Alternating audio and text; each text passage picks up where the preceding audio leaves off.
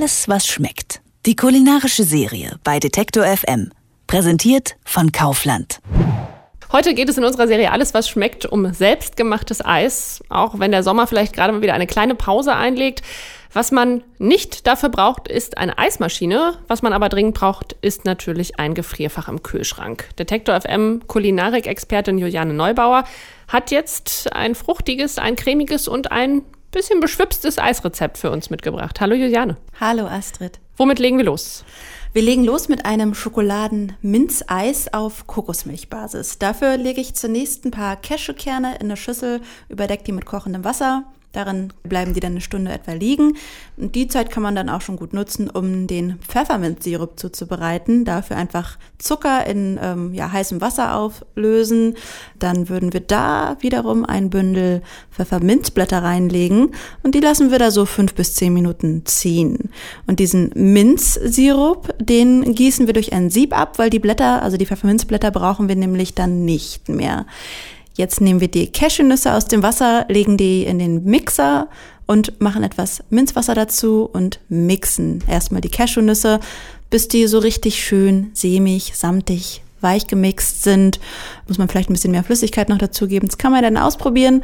Dann haben wir so eine geschmeidige Masse und dann kommen die anderen Zutaten dazu. Kakaopulver, eine Prise Salz und die Kokosnussmilch und dann einfach alles gut durchmixen eine Weile und dann können wir die Masse auch schon in die Kastenkuchenform füllen und einfrieren oder eben in so Eisform für Eis am Stiel.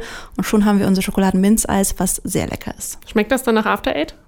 so ein bisschen, ja. Aber es ist halt ganz anders als dieses ähm, Eis, was man von der Eisdiele kennt. Dieses ist meistens so minzgrün mit ähm, Schokostückchen drin. Das sieht eigentlich einfach aus wie ein Schokoladeneis, was aber dann so eine überraschende Minznote hat. Also ziemlich gut. Damit es dann auch noch wie Eis aussieht und schmeckt, wie lange muss es in den Gefrierschrank? Ungefähr sechs Stunden, würde ich sagen. Das hält sich auch einige Wochen lang.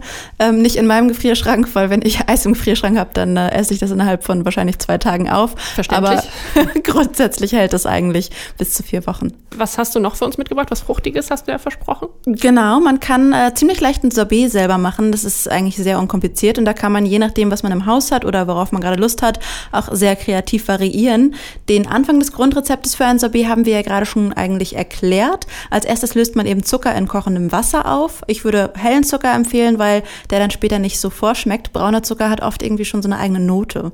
Das Obst seiner Wahl muss man natürlich pürieren. Bei uns in Leipzig am Kanal zum Beispiel hängt gerade alles voll mit Brombeeren. Oh ja. Die könnten ein wunderbares Sorbet äh, werden. Vielleicht gibt man noch ein paar Blaubeeren mit dazu. Und um Obst gut pürieren zu können, falls du schon mal gemacht hast, muss man ja auch immer etwas Flüssigkeit dazugeben. Da kann man natürlich ein bisschen Wasser noch mit reintun oder auch schon einen leckeren Saft. Also Traubensaft würde zum Beispiel gut zu meinem Beereneis passen. Grundsätzlich sind aber auch gehackte Kräuter oder Blüten oder Schokosplitter oder Nüsse sogar auch eine tolle Ergänzung. Allerdings nicht mit pürieren, sondern hinterher dann drunter heben.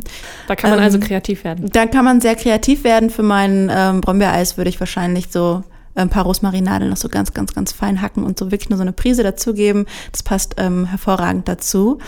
Das Püree mit dem abgekühlten ähm, Sirup vermengen, ein bisschen nach Gefühl ähm, sollte nicht zu flüssig werden, aber das ist, muss man auch ein paar Mal ausprobieren, bis man das am Ende raus hat. Und dann kommt die Herausforderung. Genau, dann muss man es nämlich in die Kastenkuchenform wiederum füllen, in den Gefrierschrank stellen und so alle halbe Stunde bis Stunde einfach auch mal so durchwursteln, durchrühren mit der Gabel während des äh, Gefrierprozesses. Sonst wird's halt so knochenhart wie so ein Eiswürfel und das will man ja nicht. Ne? Daran bin ich bisher gescheitert, glaube ich, oder meine Geduld zumindest. Ja, da gibt's aber noch einen kleinen Trick, bevor man es isst, kann man es nochmal ähm, anpürieren oder durchpürieren frieren, dann ist es, hat es zwar, ist zwar noch gefroren, aber nicht so richtig und ziemlich cremig und ach, einfach wunderbar.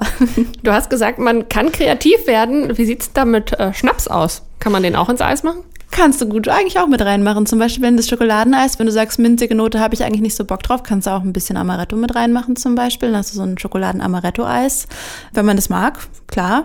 Allerdings habe ich auch noch eine, eine Rezeptidee für ein Gin Tonic Eis dabei. Mhm. Ähm, das ist äh, ziemlich einfach. Also man macht einfach den Gin Tonic äh, seiner Wahl mit mehr oder weniger Gin, wie man möchte.